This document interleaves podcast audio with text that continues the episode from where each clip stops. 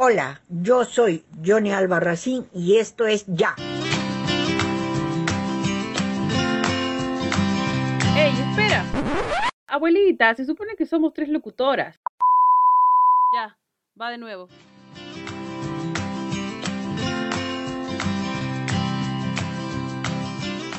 Buenos días, buenas tardes, buenas, buenas noches, bienvenidos a un programa más de...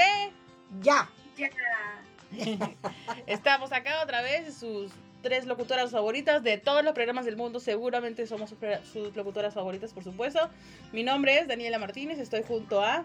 Johnny Albarracín Reyes, viuda de Palsa. Y junto a...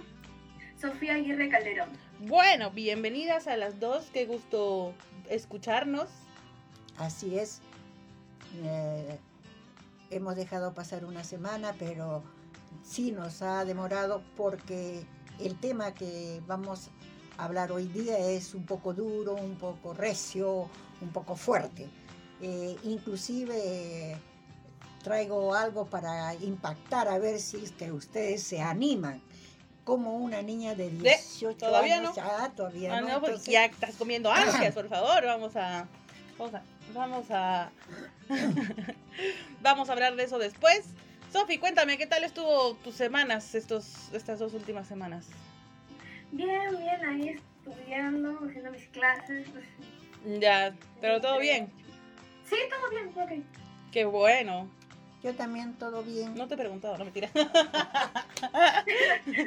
no, Johnny, ¿cómo, tu se- ¿cómo estuvo tu semana? Buena, trabajando, haciendo algo por la vida. Eh, trabajo en, en el programa de Afro Tacna, Tierra Afro. Tierra Afro. eh, y bueno, ya estamos culminándolo. Falta poco, Ajá. ya, ya no, no falta casi nada. Entonces también eso no ha permitido de que salgamos la semana anterior. Oh, Pero sí, eh, ya yo tenía esto, pero ya Pero tenía... ¿Sabías que este te están programa. escuchando de todas maneras, Johnny? Estoy disfrutando ya de, de- de decirlo y no, me, no puedo. ¿Ya? Sí, eh, me- es duro, pero ojalá que, que entiendan por qué lo estamos haciendo así, para que se animen y formen eh, una cultura de lo que vamos a hablar. Exactamente. Este es un tema, como dice mi abuelita, es un tema duro, es un tema que realmente muchas personas prefieren evitarlo. La mayoría de personas tienen un gran no en la parte posterior de su DNI. Así es. Eh, yo personalmente no, no puedo. Eh, yo menos. No, tú ya tampoco ya. Te Yo quise no. donar y me dijeron que ya no. No te pases de paloma. bueno, hoy ya hemos dado pistas acerca de lo que vamos a hablar, es un tema duro. eh, y es acerca sobre la cultura de la donación de órganos. Así es. Y, y con esto comprobamos que, eh, digamos, no comprobamos, sino es un dicho, ¿no? Que sí hay vida después de la muerte. Oye, te estás robando mis frases, ¿ah? Ya. Eh, sí, bueno, vamos a empezar a hablar del tema. Nosotros siempre traemos temas así súper X, o sea, no me refiero a X, sino muy alejados uno del otro, pero la idea es conversar acerca de eso. Y también, como, como eh, la esencia de este programa es un encuentro intergeneracional, hablar sobre cómo se hablaba de este tema en el pasado, cómo se habla ahora y cómo esperamos que se trate para el futuro. Eh, empezamos, Johnny, ¿tiene, tienes, ¿tienes acerca, algo que decirnos acerca Sí, de, en- de la donación de ¿cómo se órganos? llama?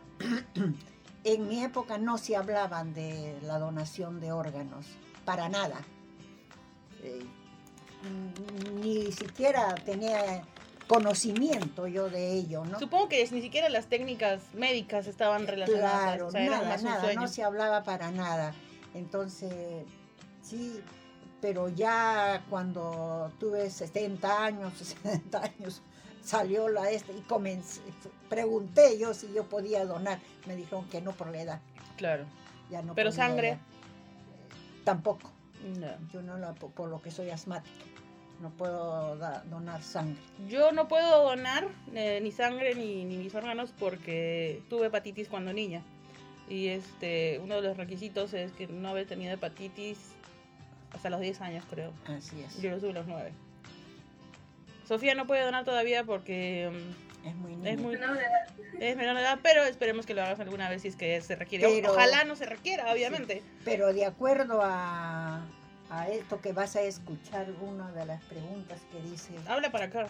eh, lo que hemos encontrado, dice que si es menor de edad y quiere donar, eh, su mamá no puede quitarle la voluntad. Entonces ella tiene que firmar un documento, presentarse ante el hospital y firmar un documento para que cuando ella fallezca, pero ya el doctor dé eh, el certificado de defunción, que ya no le funciona el cerebro, no le funciona nada, un neurocirujano o un neuro, neurólogo tiene que dar el certificado y le enseña a la mamá y con eso sí puede donar si es que es joven. La idea de la donación de órganos, aunque tal vez suene muy, muy dulce, en realidad es Dura. Salvar la vida de alguien más. salvar la vida de alguien. más. Alguien que algo que realmente como ya no estamos aquí, podemos regalarle a alguien más. En realidad es el último regalo a alguien. Eh, agradecemos también los avances médicos y la tecnología médica que se ha avanzado tanto que en realidad se pueden hacer tantas cosas que se pueden donar todo. Obviamente consensuado y responsable, ¿no? O sea, el, Claro. el te- el tema de la, de, de la donación de órganos es, tiene que ser un tema meditado previamente y responsable, ¿no? Porque después la gente se pasa, se pasa de vivos y, y llega el pistaco. Claro, pero no tanto. Hay unas preguntas que En Tacna y Cariciri, ¿no? ¿Cómo? En Tacna creo que se llama Cariciri. Sí, este, ¿cómo se llama? Hay unas preguntas que dicen, ¿no? Eh, que se puede hacer, ¿no? ¿Qué nos puede decir sobre la donación de órganos del Perú? Este, a ver, Sofi, ¿qué nos puedes decir acerca de la donación de órganos en general? ¿Sabías algo previamente o te habían hablado algo en el colegio? Eh, ¿Tú habías visto en televisión? ¿Había sido expuesta el tema de la donación de órganos previamente a, a prepararnos para esta, este programa de radio? Sí, sí, sí. Sí, en mi colegio cada, todos los años nos, nos hablaban este, de la donación de órganos, que era muy importante para salvar la vida. Eh, también eh, había por la tele que muchas personas este, no dan, o sea, son demasiadas personas que no este, no dan a sus órganos. Y sí, sí tenía conocimiento acerca del tema y también investigué un poco más, ¿no? Exactamente. Yo recuerdo un tema, yo también había estado expuesta al tema, obviamente, eh, sobre todo por dos, dos cosas muy importantes. Eh, tres, mi, mi papá eh, falleció hace nueve años y en su tiempo él necesitaba que fuera donadora, donar sangre. eh, y por, esa razón investigué y supe que no podía hacerlo. Eh, la otra, la otra, bueno, y en, en realidad como familiar de alguien que necesita una donación, estar en esa situación es muy fuerte. Deseas, hacer, de- deseas que, al- que alguien pueda llegar a ayudar a, a tu ser querido. Eh, bueno, la, la otra, la otra forma en la que estuve expuesta fue a través de una serie que es muy famosa, que, que se llama Grey's Anatomy, que en realidad se basa sobre diferentes casos médicos, en donde, donde se ve esta expertise médica acerca de, de la donación de órganos y, y, bueno, de, de diferentes tipos de, de casos en realidad y sé muchas cosas ahora médicas, no puedo ejecutarlas, pero las sé. y bueno, también el último caso fue una actriz argentina muy famosa que, que ella dice que ella dio permiso de que si es el caso y que su, alguno de sus hijos menores de edad eh, quedara lamentablemente en un... eh, de- tu- tuviera un derrame y tuviera la, la opción de, de donar, ella sí daría permiso para que le saquen los órganos a su hijo y donarlos a alguien que los requiera. Y en realidad fue muy criticada por decidir sobre el cuerpo de alguien más. Sí. Eh, pero son, las- son las razones por las que estuve expuesta. Tú, antes de averiguar sobre este tema, ¿estabas expuesta al tema, Johnny? Eh, ¿O conocías acerca de algo? sí, conocí en 2018, leí la revista National Geographic. Naci- National Geographic, no sé Sí. cómo se dice en inglés. No me acuerdo, mote. por, yo no me acordaba por qué la había guardado. Así que ahora la recogí el otro día y vi este, este caso. Tan especial que me impactó. Es una crónica que sale en una, en una revista eh, de, de la National Geographic del año 2018. Es una crónica que mi abuelita le ha guardado para contarles a, a, los- a Sí. ustedes. Dice así, Es difícil mirar este reportaje, pero le pedimos que nos acompañen en el extraordinario viaje de una joven que recibió un trasplante de cara, porque revela algo muy profundo sobre nuestra humanidad. La cara comunica quiénes somos al transmitir toda la gama de nuestras emociones. Es nuestro portal hacia el mundo sensorial, ya que nos permite ver, olfatear, saborear, escuchar y sentir la brisa. ¿Podríamos afirmar que somos nuestras caras? Katie, no Katie, puedo- Katie Stubblefield. perdió la suya cuando tenía 18 años y los médicos le dieron una cara nueva a los 21. Esta es una historia de sufrimiento, identidad, resistencia, devoción y milagros médicos.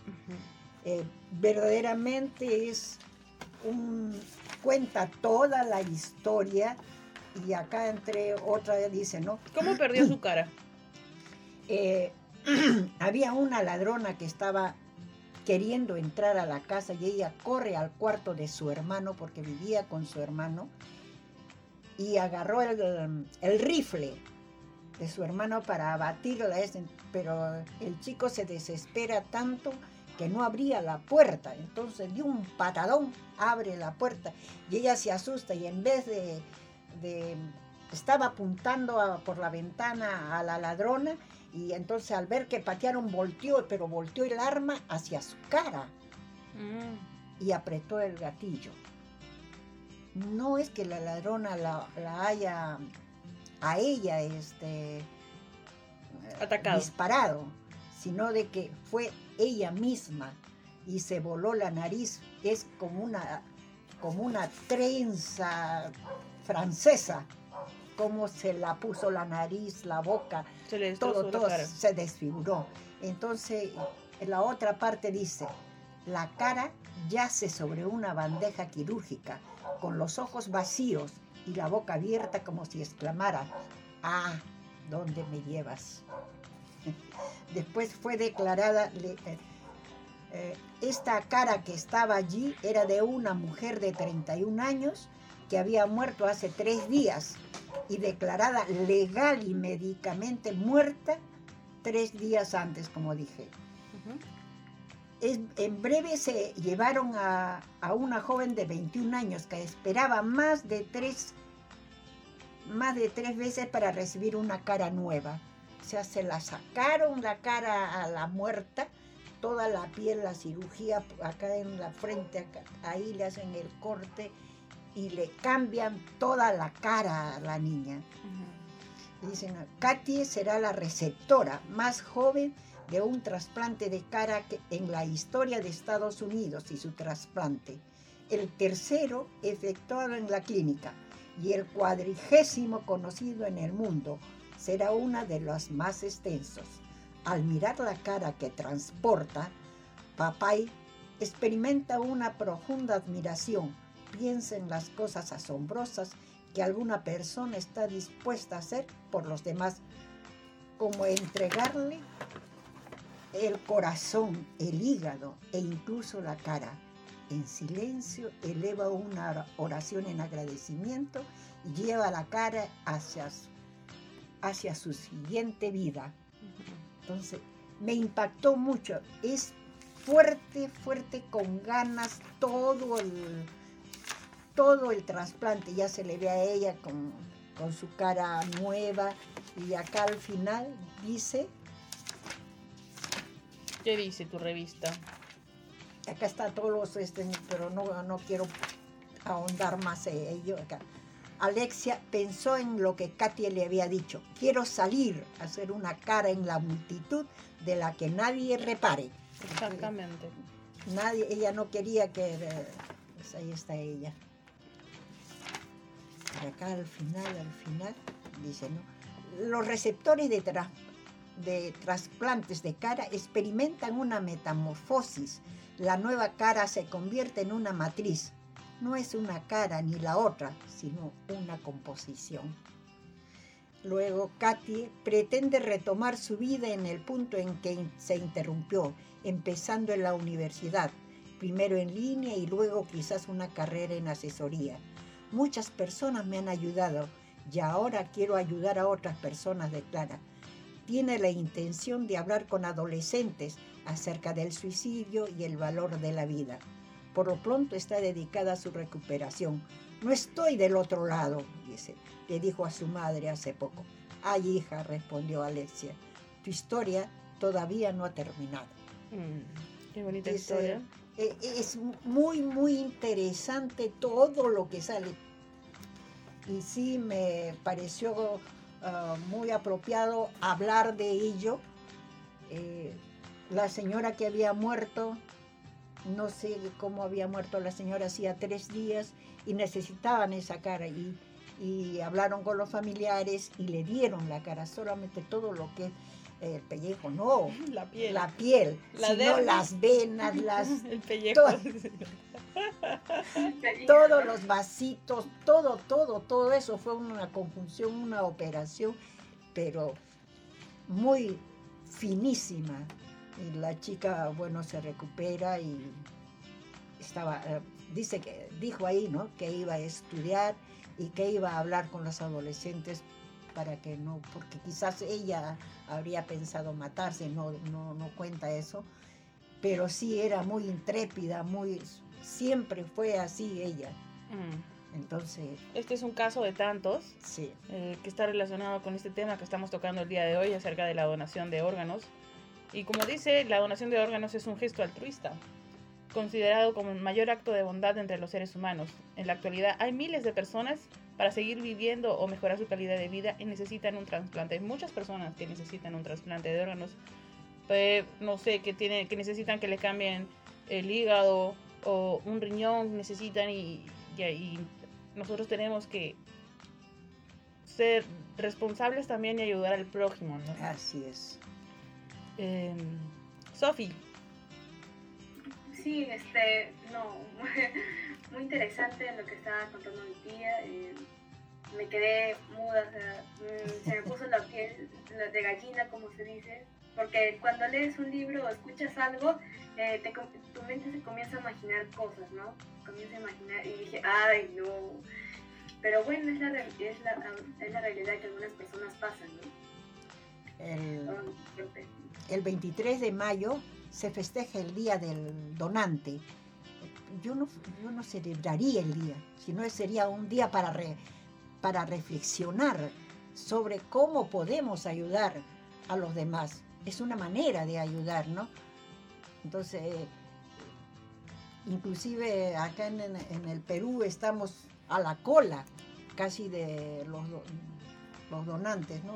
Creo que estamos en el penúltimo puesto. La Sofi sabe un poco más de eso. A ver, eh, Sofi. Sí, este, yo investigué que el Perú es el último país de Latinoamérica en cuanto a la tasa de donación de órganos. Claro.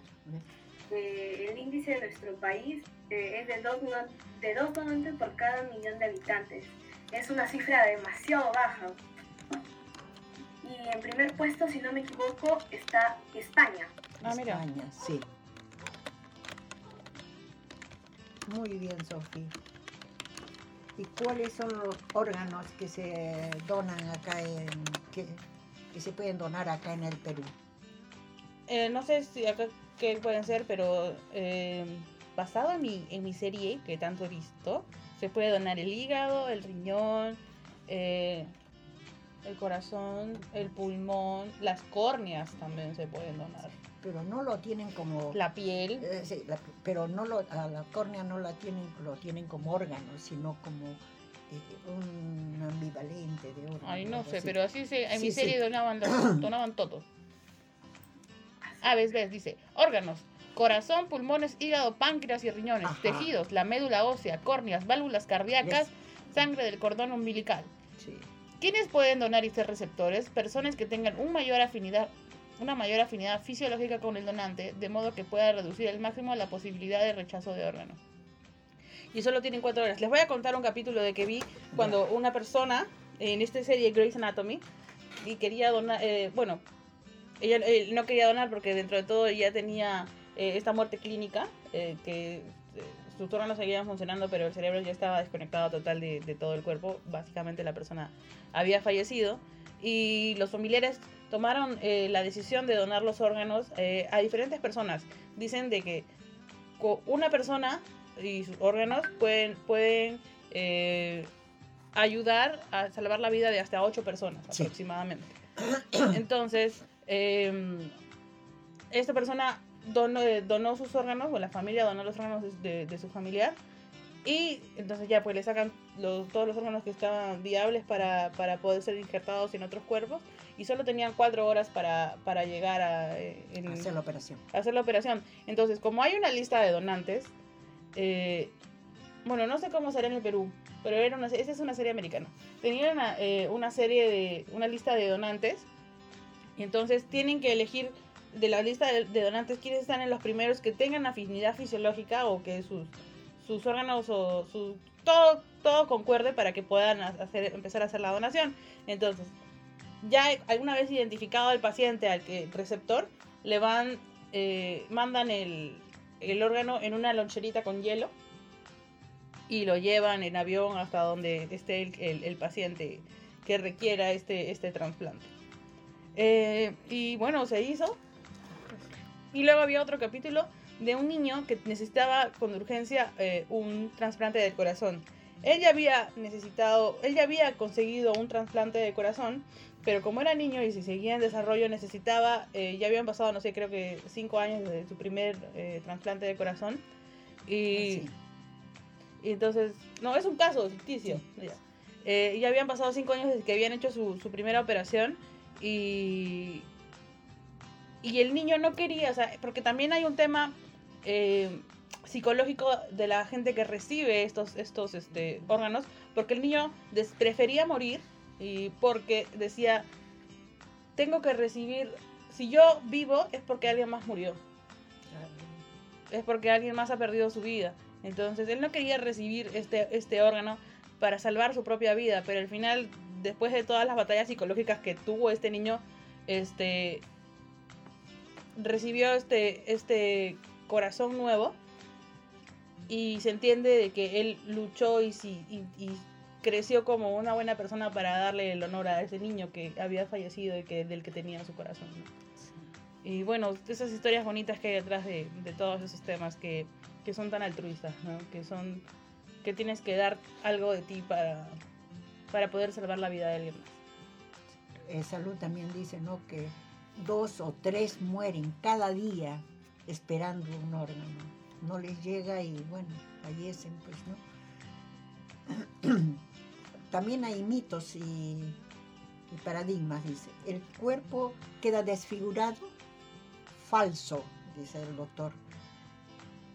La extracción del, del órgano y el tejido se hacen en condiciones específicas, claras y todas bien saneadas. Puede, puedo o puedo estar vivo cuando voy a donar.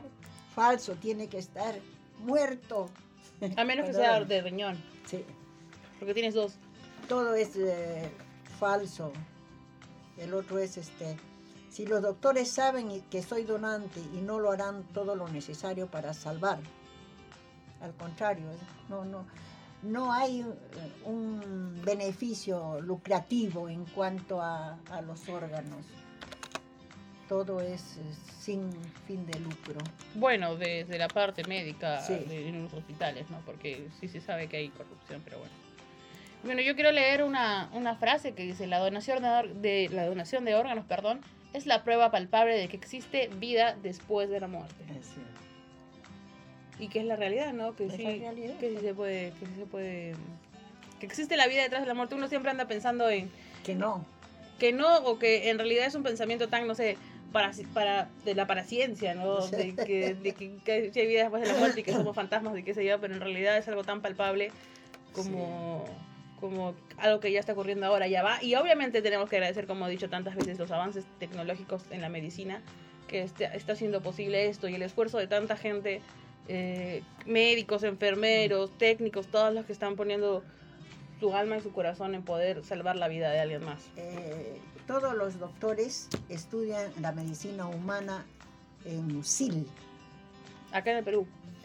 sí, en el salud. La UCIL Para, es eh, este, la Universidad San Ignacio de Loyola. Sí, para poder prepararse y tienen que tener mucha sensibilidad humana, capaces de asumir los nuevos retos de la medicina del futuro, su sólida formación clínica y científica y responsable. Mira esto. Es una frase que he encontrado en internet que dice, claro que soy donante de órganos. ¿Quién no querría una parte de este cuerpecito mío? bueno, tomándolo, tomando desde la parte cómica, pero también este, la idea de este programa es hacer la sensibilización de que sustituyan ese tan grande no que esté la parte de atrás de los DNIs para que haya más CIES y poder salvar la vida de más gente. Eso es, ese es el fin de leerles lo de la historia de una cara nueva que les he leído y claro que les he leído muy, ni la quinta parte porque es bastante larga, bastante expuesta, pero es muy fuerte. Entonces, me parece que con lo que he podido subrayar y leer, eh, ojalá que sensibilice a la gente y, y vayan y se inscriban, ¿no? Y digan si puedo donar o no puedo donar, ser donante de sangre, de una córnea, de algo que tenga bueno. Sí, pues, pero como, como comenté hace, hace un momento, como estábamos hablando, eh, ser familiares de una persona que está sufriendo por un donante de, Sí. de- por una donación que es tan necesaria para esas personas es un, básicamente un calvario, ¿no? Estar un esperando. calvario, es un calvario. Entonces, ayudemos a ser responsables. Y bueno, estamos allí pidiendo a los vecinos de Tacna que por favor lean la parte de atrás de lo que dice el, el- su DNI.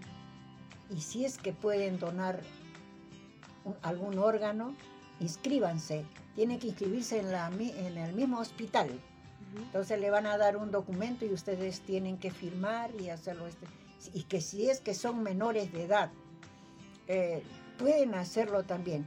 Y sus, sus padres eh, no, no pueden, cuando suceda el acto de que muera, no pueden eh, dejar que su hijo cumpla su voluntad de donar. Claro. Tiene que, tienen que operarlo y sacarle lo que él ha- había donado, ¿no? Sofi, ¿quieres decir algo sobre el tema?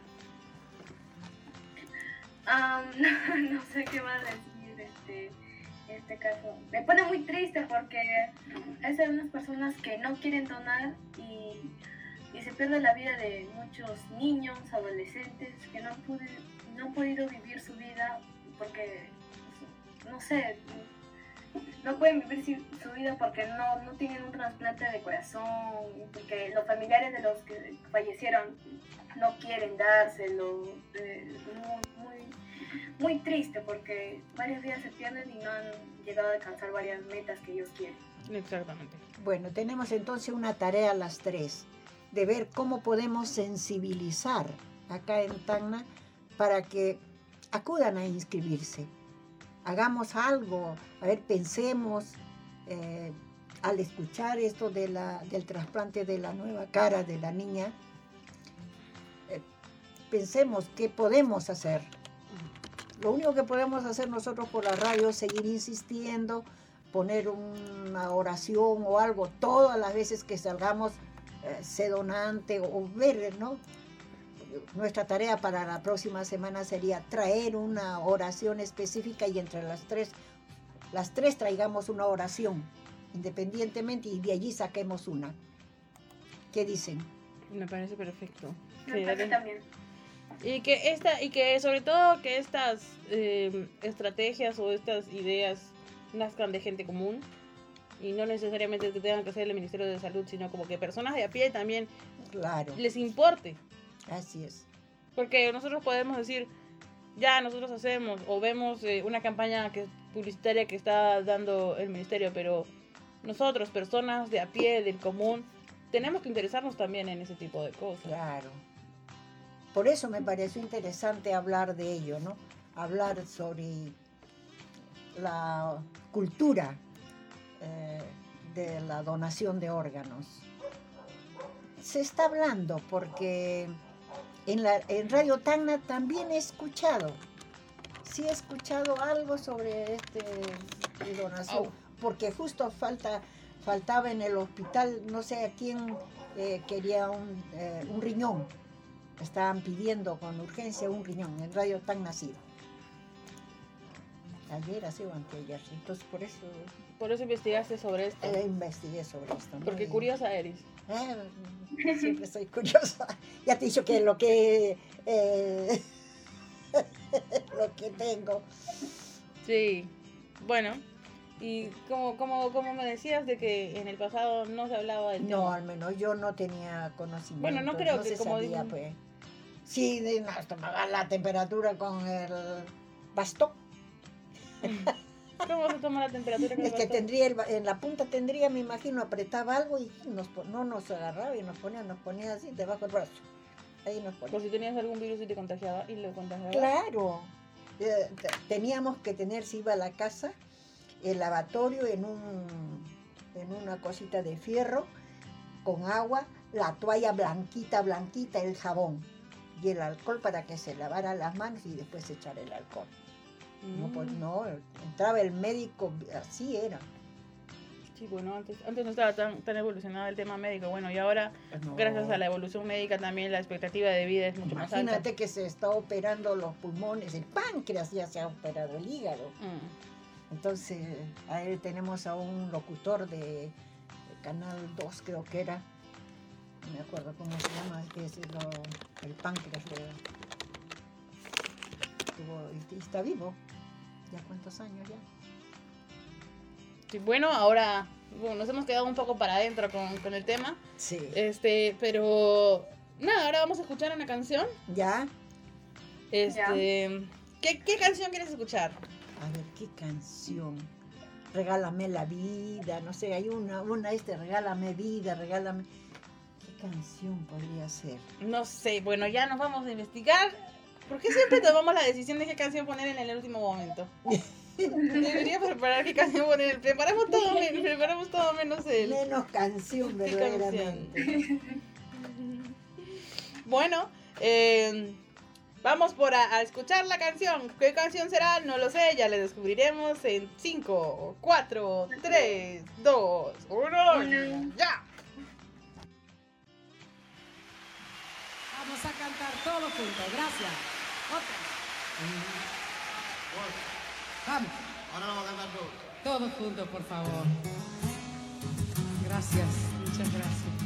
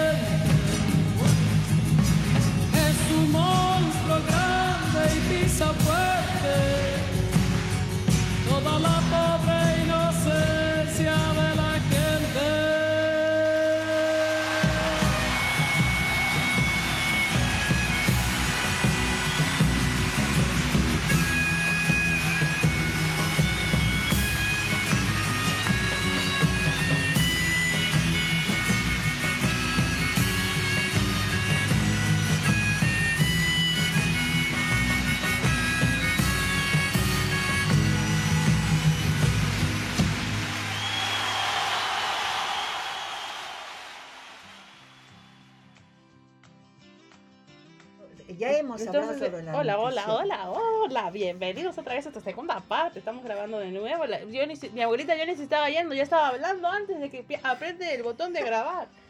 Mi señora Johnny, pues. Y bueno, regresando de esta canción, ya estamos grabando, ah, no, no vas a, decir imprudencias. Ya, muy bien. Bueno, entonces ahora que hemos hablado de- del tema de la donación de órganos, eh, hemos escuchado esta canción que es tan buena. En realidad no sé cuál todavía, que, cuál es todavía, pero lo sabremos. No, no, no, hay que decir que ya, sé- que ya la sé. Ya. Ya. Espero que ya le gustó, le haya gustado esta canción. A mí me encanta esta canción. Y... So- Sofía, ¿te gustó la canción? Me encantó. Ah, sí. ¿A ti te gustó la canción? No lo entendí. Ah, estaba en japonés. Claro. No, no era Japón, ¿Qué era? coreano. Ah, core- ah, ¿quieres que ponga una canción en coreano? Ya, No, voy a no, poner- no, era coreano. Ya, ay, no, no entendió el chiste mi abuelita. bueno, eh, regresando sobre este sobre el programa del día de hoy, tenemos una segunda parte que nos hemos preparado tan arduamente para hablar de este momento.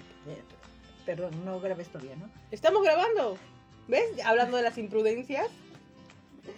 Entonces, yo hablo de, de esta parte de nutrición. Abuelita, estamos preparadas para el programa. Sí, estamos preparadas para el programa.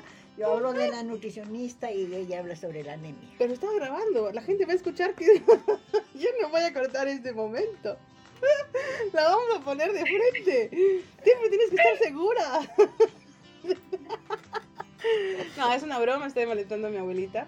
Eh, vamos a, bueno, ya tienen un spoiler de lo que vamos a hablar acerca de la nutrición y la y, y Sofía va a hablar acerca de qué, Sofía, De la anemia. de la anemia. Yo tuve anemia. Tú, Cristian. Yo tuve anemia. Les voy a contar mi triste historia. Empieza así, empieza así. El... Pero eso graba pues después. Estoy grabando Ah. todavía. Todavía. Les voy a contar mi triste historia. Ya.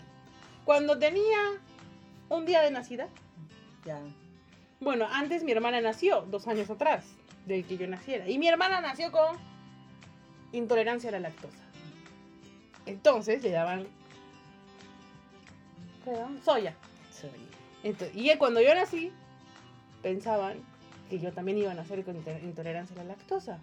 Entonces me dieron leche de soya. Pero yo era alérgica al gluten. Y el gluten es algo que tiene la soya, pues. Entonces ahí estaba la Daniela desnutrida porque no podía tomar ni leche ni gluten. Así que mi mamá dice que yo soy un caso especial Sí. de libro. Y bueno, a lo que iba era que tuve anemia ahí. Ahora estuviste en el hospital un buen tiempo. Estuve en el hospital, no sé, no me acuerdo. ¿Qué te vas a acordar pues si eras chiquilla, chiquitita? Bueno, pero una vez investigué, así que por favor cuiden su nutrición, que en, los niños que lleguen a, grados de desnutrición como yo, yo llegué, obviamente hay algunos casos en los que no sé que, que son por enfermedades, pero también hay otros casos que, que en realidad son por falta de recursos. eh, que lamentablemente, pero la- varias de las consecuencias de la desnutrición, o entre las consecuencias de la desnutrición, es eh, un grado menor un grado mayor de concentración Concentración. y no, no es tan fácil desarrollar la motora fina. Es por eso que soy torpe y veo una ardilla y digo ardilla. Esto no, mejor dicho, estoy en una, en una conversación y digo ardilla. O sea, porque en realidad sí, en realidad es así. Este, estoy manteniendo una conversación seria y de repente pasa una mosca y me pongo a ver la mosca. Yo recuerdo que cuando estaba en la universidad, ya en la universidad, mira, vieja, estaba... Ajá. Ah, caramba. caramba. Este, estaba en mis clases y de repente me, me ponía a ver así a la nada y mis profesoras ya sabían que yo me distraía, pues entonces me decían, Daniela. Y yo, ay, perdón, ya voy a concentrarme otra vez. Porque en realidad es así, yo soy muy, yo soy muy distraída y de repente... eh, eso las- esas son, bueno, no de repente, esa es una de las consecuencias de la desnutrición y como dije, hay que estar muy atenta a la nutrición de nuestros niños. Porque porque de la primera edad, o sea, desde que nace hasta los cinco años, se van formando todos tus órganos y se va formando tu cerebro, se va nutriendo de todos los... nutrientes. no, se va nutriendo de todas las experiencias vividas, el cerebro, de todas las experiencias vividas hasta esa etapa y jamás se te van a olvidar Mm. de 1 a 5 años. Por eso es importante la nutrición en esta época, ¿no? Y no llegar a la anemia, como dice Sofi. ¿no? Sí, y no llegar a la anemia. ¿Qué, qué sabes tú de la anemia, Sofi? Ah, yo sé, bueno, investigué un- una parte de ah, adolescentes y niños y otra parte de los adultos mayores. Ya, a ver, cuéntanos. Vamos primero por los adolescentes. Ya. Ya. Dice que los adolescentes de 10 a 19 años de edad es un principal problema nutricional, como todos ya sabemos. Y que la anemia ocurre cuando la cantidad de glóbulos rojos en el cuerpo de una persona es demasiado baja. Eh, los glóbulos rojos contienen una hemoglobina, o sea, que es una proteína que transporta oxígeno por todo el cuerpo. Si, y sin la suficiente cantidad de glóbulos rojos, rojos, el oxígeno no puede llegar adecuadamente a los órganos de nuestro cuerpo.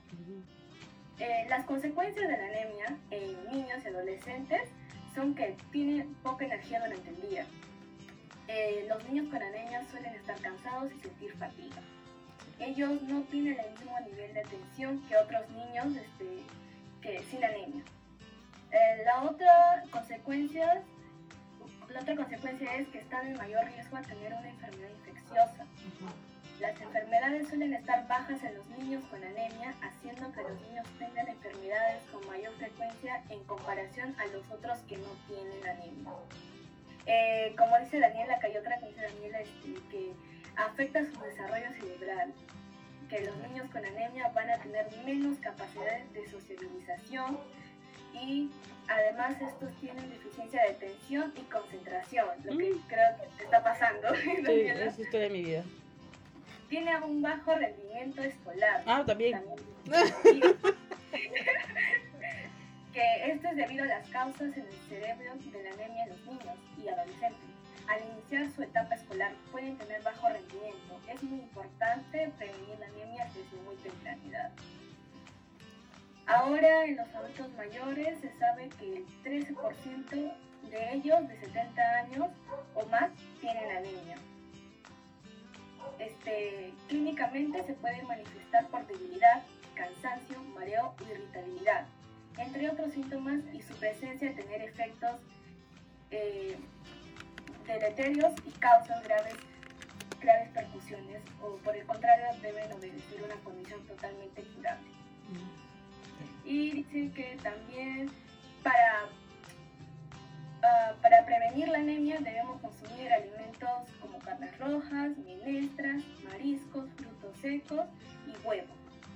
Y tomar este, 8 vasos de agua al día. Sí. Exactamente.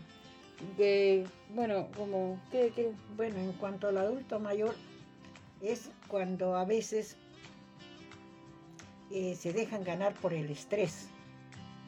Entonces están estresados, no quieren comer, solamente quieren dormir y no, hacen nada. Pero si estuvieran ocupados, si estuvieran haciendo algo, se van a olvidar del estrés. Ya ellos tienen que hacer algo que les guste hacer, que verdaderamente eh, sientan satisfacción de hacer lo que, lo que ese momento le ordena el cerebro.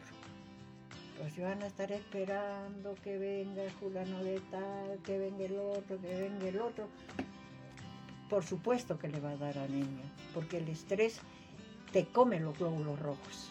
Es lo primero que come. Entonces, Sí, bueno, en el mundo hay tantos casos como personas, ¿no? sí, Eh, eh, hay tantas maneras o tantas formas de, de que exista este, este, este mal. Eh, y la idea es, como dijiste hace un momento cuando estábamos hablando sobre la donación de órganos, generar campañas. campaña. Eh, hablar también de que la, la gente esté informada de, este, de esto de los superalimentos que hemos hablado en, en programas anteriores que combatan también contra, contra esta anemia. ¿no? Y lo importante de todo es que nadie está libre, o sea, cualquiera le puede pasar por diferentes situaciones, como mi abuelita dice en los, en los, en los adultos mayores, que en realidad es un descuido de, de ellos mismos y de sus familiares. mismo. Eh, pero la idea de esto es prevenirla. Prevenirla y sobre todo también en los niños, en los Y pequeños. comer ¿no? sano, no comer chatarra. Saber comer. saber comer, tener, como valga la redundancia, ¿no? Como yo puse por ahí, salud saludable. Salud saludable. Y que valga la redundancia, eso es, tenemos que comer, de, de vez en cuando podemos salirnos de, del y comer algo, otra cosa que nos haga mal, pero ya al otro día vamos a comer correctamente, ¿no? Lo que necesitamos, lo, lo que el cuerpo nos este, necesita. Tú sabes que en realidad eh, el tema de la alimentación es un... Bueno, para- no para todos, pero el tema de la alimentación eh, en la mayoría de personas o en el ingreso de la población, o el comer bien, es un tema mental. ¿Sí? Es un tema Es un, mental. es un cambio mental. Sí. Porque es tan fácil. Porque hay, hay mucha practicidad en, en- en comprarse algo de, de- de- de las comidas rápidas y comerlo por la apurada entre el ajetreo del día. Eh, y es tan fácil y hay tantos que en realidad es lo, lo más fácil que se puede hacer. Es Y eso es lo que está sucediendo con los niños. ¿Qué pasa? Las mamás, como trabajan apuraditas, ¿qué hacen? Compran el día anterior la papita, le compran eh, la agüita de, de cualquier cosa y le mandan eso en la lonchera. Pero no se han levantado a hacerle un buen desayuno con leche o con cuáquer Uy, no. o, o con agua de quinoa. En fin, es hacerles algo, ¿no? Porque eso necesita el niño. Sí, ex- ex- exactamente. Necesitamos mejorar la alimentación. Sí. Mejorar la alimentación de todos. De todos, tanto los niños como los adultos mayores, porque nosotros somos como unos niños ya, niños viejos. Ay, vamos a jugar.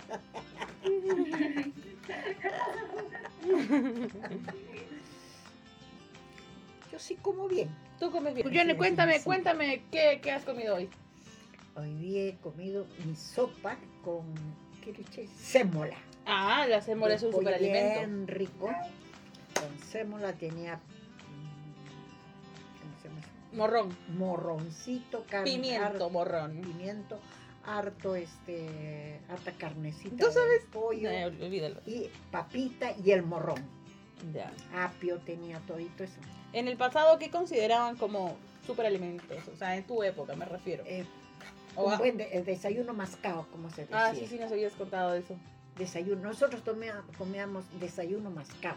Y mi mamá cocinaba en la noche con el fin de guardarle a mi papá comida para el otro día también. Comía en la noche y al otro día le dejaba un poco, así como te tu mamá para tu almuerzo. Abuelita, tengo una pregunta y también te la voy a hacer a ti, eh, Sofi. ¿Serías vegetariana? Sí, Sí, sí, en serio. Sí. ¿Sabes qué, qué significa ser vegetariano? claro. No comer carne, eh, comer eh, verduras. Como hice un día, el, justo encontraba el libro vegetariano y les voy a demostrar por qué lo Pero hice. ¿sabes cuál es el pensamiento vegetariano? O sea, fuera de que la alimentación sea a base de, de- de- del reino de la fauna, no, no, No. flora, Flora. es no hacerle daño a otros seres como los animales. Por eso elige comer plantas. comer el, Creo, ah, si estoy hablando piedras, disculpen. este no, justo de agarrar, porque una vez me compré el libro en Lima estaba mirando en el ómnibus y las- la señora salió a buscar y lo primero que vine a Tacna hice el fideo verde con arvejas Me criticaron todo el mundo y se me La dama en la cocina tacneña haciendo fideos con la arveja. este, ¿cómo se llama? Se me había perdido el libro y justo hoy día que estaba sacando para votar los libros, Mm. encontré este, que les he leído la historia, y encontré mi libro vegetariano. Y sale en la capa, en la tapa misma, sale el fideo verde con arvejas. Era vegetariano. Yo quería que O sea, o sea, o sea, con, con arvejas. con arvejas. ¿Y cuál era la proteína? O sea, la, la carne. No, no que tenía debería carne. carne. Puro No. fideo. Fideo, no, tiene un en la- No, no, no, pero no te pueden ver igual, pues, porque es radio. Es que para ver, ¿no? ¿Qué cosa tiene? Porque no lo he vuelto a leer. Lo he Mm. puesto a un lado para leerlo, sí. Pero ahí está el librito vegetariano y es lo primero que miren las arvejas. Ya, lo- va- vamos a hacer una cosa, vamos a tomarle una foto a la, a la, a la, a la foto Ah, y la vamos a subir a nuestras redes sociales. Muy bien. Y les vamos a decir, ¿qué les parece su, su intento de comida vegetariana? Yo vine con esa intención Oye, pero pero... que cambiaran ustedes y, y todos se fueron encima mío que por cómo le iba a echar a a este fideo verde. Me quedé callada, no dije que era vegetariano, pues. Pero es que, es que un fideo ya es vegetariano, pues. No, porque comes con hígado. No, No. puede ser vegetariano. No, claro, o comes pero, con huevo y no puede ser vegetariano. Claro. pero es que ese es el montado, pues. No, pero es que es así. No hay nada como un fideo verde con hígado frito. Ay. No, sí, sí, sí, es demasiado bueno. Sofi, ¿tú serías vegetariana? Ah, tengo que ser sincera, sí o sí. No, no, no sería vegetariana. Yo tampoco. O sea, sí, o sea, ay, no, es que me gusta mucho la carne. Sí. A mí también. Cuando hace- mi tío si me está escuchando, cuando hace su parrillada, ay, qué rico. No puedo, y como dice, el hígado, este, también el hígado eh, con arroz, con... Ay, no, no, no sería. Ya, pero o sea, nosotros, nosotros no lo seríamos, pero invitamos a que sí lo haga o que esté pensando que todavía no lo ha hecho por, por algún tema, que, que lo hagan. Sí, claro. Claro, claro, eso sí. Aún más, este, ahí sale cómo se hace la leche de soya. Yo la hice, la Ah, leche me de cae soya. mal. La leche de soya para mi hermano Fico. Ahí aprendí a, aprendí a hacer, inclusive fui al FAS y la señora Bacaro me enseñó a hacer la carne de soya. Un saludo para la señora Eva Bacaro. Sí, muchos saludos para Evita, me enseñó a hacer la carne y eso le hacía a mi hermano Fico. La carne de soya es el tofu, ¿no? Sí, Tofu. sí, entonces no es desagradable. ¿eh? Bueno, a mí me ponen algo de comer en el plato y yo lo como, eso sí. Tú, abuelito, tú le comes hasta las florecitas del plato. Sí. Todo las que están pintadas, te- esas te las comes. No, no dejo nada. A no ser que haya harto fideo. Fideos en la sopa no me gusta. ¿Qué no te gusta? O sea, yo sé que tú estás acostumbrada ah, porque te criaron de esa manera a comerte todo lo que hay en el plato, yo lo sé. Sí. Pero dime algo que pruebas el sabor y dices, guácala. Ay, fíjate, la leche, la única. La leche. Nunca me gustó Nunca me gustó la leche. Yo no tomo leche de- desde siempre. Ay, pero a ti te traen un, un arroz con leche, te lo comes. Ah, ese sí me lo como. Sofi, tú, tú, ¿qué comes y dices, guácala? Ah, hay una comida que sí no la paso, no la paso y mamá creo que lo hace a propósito, pero sé que hace para nuestra salud, es las lentejas. Ah, a mí sí me gustan las lentejas. No, yo te como. Mi mamá hacía lenteja, garbanzo, payar. Ay, qué rico. Yo Ah, le digo a payar. Trigo. Qué cosa más Mi prima. Marisabel es, hace las mejores, las mejores lentejas del mundo. Es lo único que le sale, pero sale. No, no, así cosita más. Pero sus lentejas son hasta mejores que las de mi madre. Mira que para eso tengo que decir algo. Sí, yo, bueno, soy como de todo. La señora Delfina Mm. me lleva varias veces a comer comida este, vegetariana. Y te, y te, tú tienes, pones algún problema, o sea, no problema, sino eh, algún, hay, escucha, algún hay, si te dan algo que jamás has comido antes, le pones reparos, ahí está. Por ejemplo, te traen un plato de comida rusa que tiene, imagino, no estoy hablando de lo que tenga la comida rusa un aspecto raro, pero imagínate que te traiga una comida rusa con un aspecto raro. Te la comes, te lanzas o pones reparo así de, ¿qué será esto? Me da cosa. No, como creo. creo ¿Sí que te lanzarías comería. a comer? Sí. sí. ¿Cualquier tipo de comida? Sí. Es que mi mamá se inventaba hacer tantas cosas que ahora ya no se hace. El arrimado de repollo, el arrimado de acelga, arrimado de... ¿Qué más hacía mi mamá? ¿De qué? ¿De qué no hacía mi mamá? Entonces sí, los chupes sobre todo de mi mamá, pucha, eran Ya, mira, escucha, escucha. Sofía, tú también escucha. ¿Tú Ah, eso sí que tarántula, no, no. Pero abuelita, no te adelantes, ese es mi juego. Ya, Sofía, te voy a hacer una pregunta sobre las comidas más raras del mundo y tú tienes que decirme sí o no. ¿Ya? Si te las, si te las comerías o no. En, Jalo, Cam- jalo. en Camboya existe un plato que se llama tarántula crujiente. ¿Le vas o no le vas? ¿Sofi? Ah, para mí, Sí. este. mm, No, no. Johnny, en Camboya existe un plato que se llama tarántula crujiente. ¿Le vas o no le vas? Mm, Ahí sí que no. ¿Por qué? Insecto. Pero está limpio, pues lo alimentan con puras comidas ricas. No, no, no. no. Ahí está, ahí Y sí. mira, y te metes la tarántula boca y hace crash. El otro sí.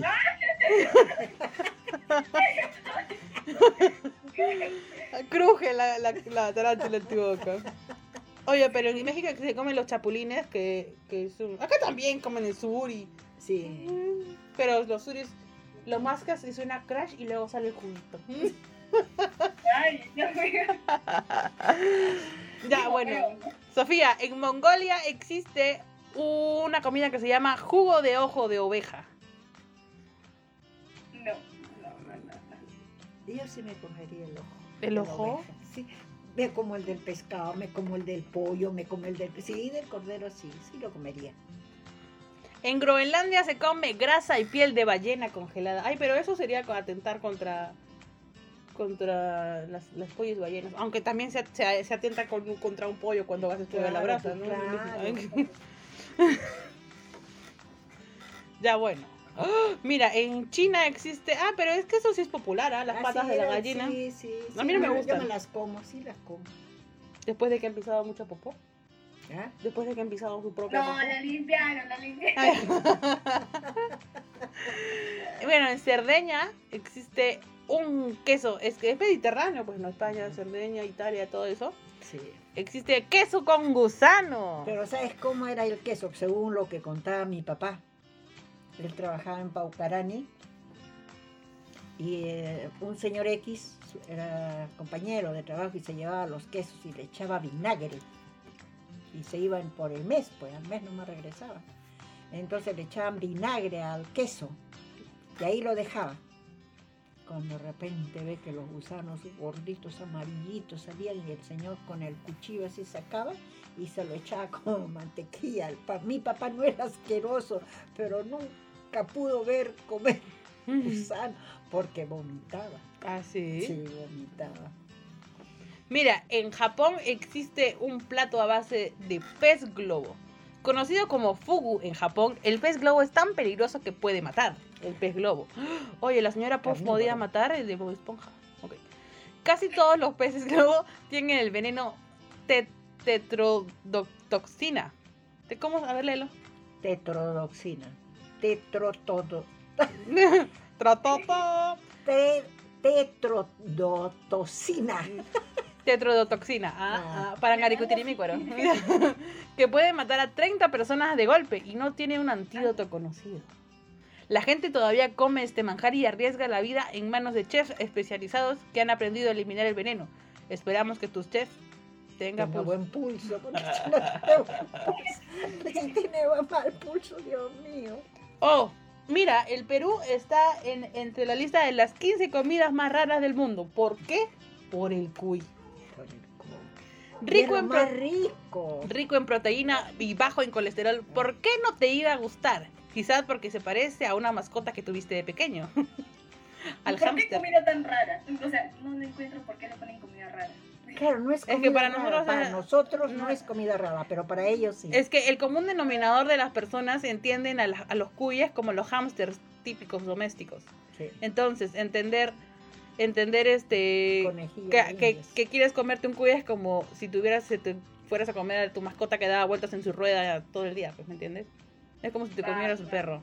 Porque en la, en la gente en el mundo, los hámsters son mascotas. Sí. Y como el hámster se parece al cuy, entonces dices, te está comiendo a su mascota. Si ves cuy en el menú, que sepas que te van a servir una cobaya rellena. O sea, una cobaya es un cuy, pues, ¿no? Sí. Asada o a la plancha. Así que, o- ¿cómo se llama? Eh, chactao. Así que no pienses en tu conejito de indias. Conejillo de indias. Ay, no, sí es riquísimo. A mí no me gusta. A mí sí me- Porque no tiene carne, no te gusta a ti. Sí, porque a mí me gusta la pulpa. Y claro. Haces huesito y Es los es ojitos, el juguito del ojo. Y la zorrita. ¿Cuál es la historia de la zorrita? En la cabecita, en, eh, cerca a los oídos, no sé cuál, si es derecho o izquierdo, hay un huesito que es igualito a la zorrita chiquitita. Y si tú la echas a la copa de vino y cuando la tomas jamás este, sube, sino se queda al fondo, se va quedando, se va quedando. Mm, ¿Por, por qué echarías un hueso de, de- ¿Quién inventó Es eso? Chiquitito, pero es chiquitito. Pues. ¿Quién, inven- quién inventó que.? No sé, en Moquegua veía esa, esa costumbre. Es como hay, hay un chiste, hay un chiste un poco grosero que dice, ¿qué estaba haciendo, qué estaba haciendo la persona que descubrió la leche de vaca? sí, es un poco extraño. Ya bueno, otra siguiente pregunta es caballitos, digo, otra siguiente comida rara del mundo. Caballitos de mar, estrellas de mar y escorpiones en un palo en China. Ah, sí, yo he visto. ¿Te comerías caballito de mar? A mí me daría pena porque son lindos. Ese no tiene nada que comer, ese sí no tiene Pero nada. comes pejerrey y haces crash crash. No, pero pejerrey es gordito, pues. El caballito de mar es un poquito más que esto, nada más, pues. Ah, pero no, hay grandotes, tú que sabes. Hay jaivas que son gigantes. No. Hay un programa que se llama Pesca Mortal y las jaivas son del tamaño de un perro. Bueno, ay, no, este guacala, este sí no le voy, ¿ah? Este se llama Feto Desarrollado de Pato.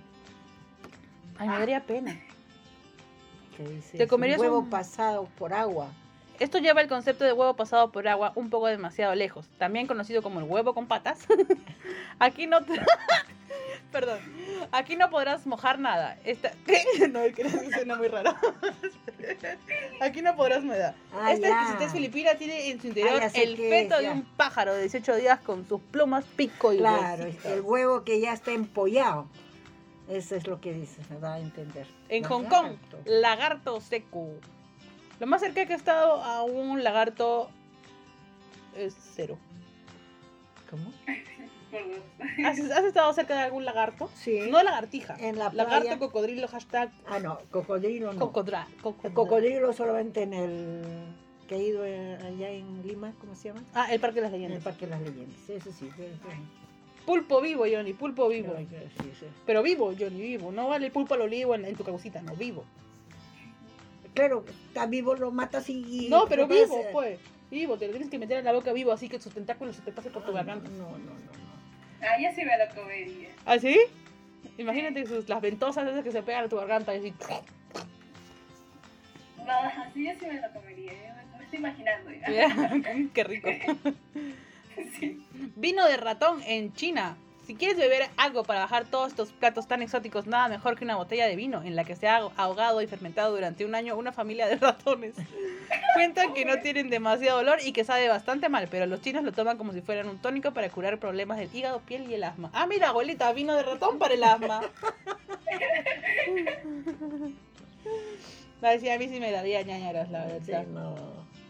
Bueno, estamos llegando así de esta manera tan loca. Ustedes saben que nuestros programas van desde cosas serias hasta hablar sobre vino de ratón. Eh, queremos agradecerles por, por estar por este quinto programa, por, por eh, soportar nuestras locuras. Así, verdaderamente son, son programas locos los nuestros, pero ahí vamos, ahí vamos eh, contándoles cosas y casos de la vida diaria. Ah. Quería contar algo que he visto recién. A ver, ¿Tú sabes por qué existe la ñ en el español? ya, eso sí no lo sé. Existe la ñ en el español porque el español viene del latín y del griego, ¿no? O sea, del español y griego. Entonces, muchas palabras que, que, tener- que usamos hoy en el, en el español típico, que, que vienen del latín, se escribían de manera diferente. Ejemplo, España, que tiene una ñ, en realidad se podría escribir spa, doble N, A. O sea, España. Entonces, Cuando, cuando la gente al principio, o sea, a- cuando ya comenzó a hacerse el español y escribían los libros a mano, a mano alzada, abreviaban todo porque si abreviaban se ahorraban tiempo y dinero, pues, ¿no? Claro. Entonces, es la- las palabras que tenían doble, N- doble N, a la hora de abreviar ponían la N encima. Ay, por eso. Y por, esa, N. ajá, y por eso la, la, la cosita de arriba de la N, de la N es una doble N. Y por eso ah, sería que al comienzo, cuando yo estudiaba, no había, no había ñ. No, abuelita, hablo, o sea, yo sé que estás mayor, pero hablo de muchos años antes. Está bien, pero eh, no me acuerdo que no, no existía la ñ. Puede ser, quién sabe. Claro, Pero estoy hablando del siglo VIII, ah, más o menos. claro, pero no existía la ñ. ¿Estabas en el Por- siglo VIII tú? No, pero.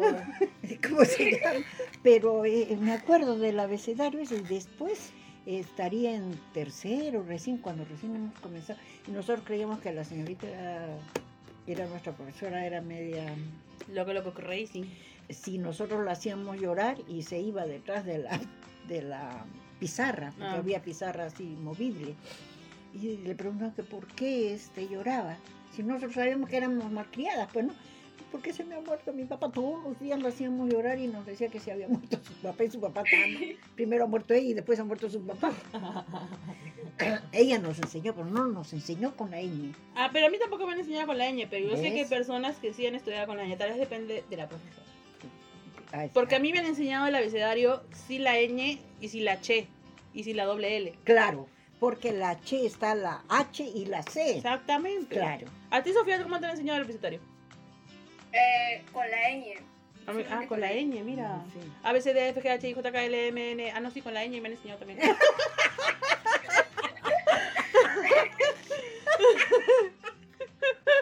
Pero sin la che. Pero sin la che. Sí. Verdaderamente somos locas. Sí. Discúlpenos, pero les traemos cosas buenas. Sí. Les traemos temas específicos y ayúdennos en formar, eh, en fomentar una, eh, una eh, Cultura. cultura de órganos de, de riñones, iba a decir, Donación de órganos. donación de órganos. Que, que esto lo difundan bastante para que se visualice el hecho de donar un órgano. Sí, es cierto. Eh, gracias por escucharnos. Eh, manténganse informados y esparzan esta cultura. Y disculpen. ¿Por qué te van a disculpar? Seguro se están riendo. Deberían agradecernos, además. Son, eh, son intervenciones intergeneracionales locarias. Qué bueno.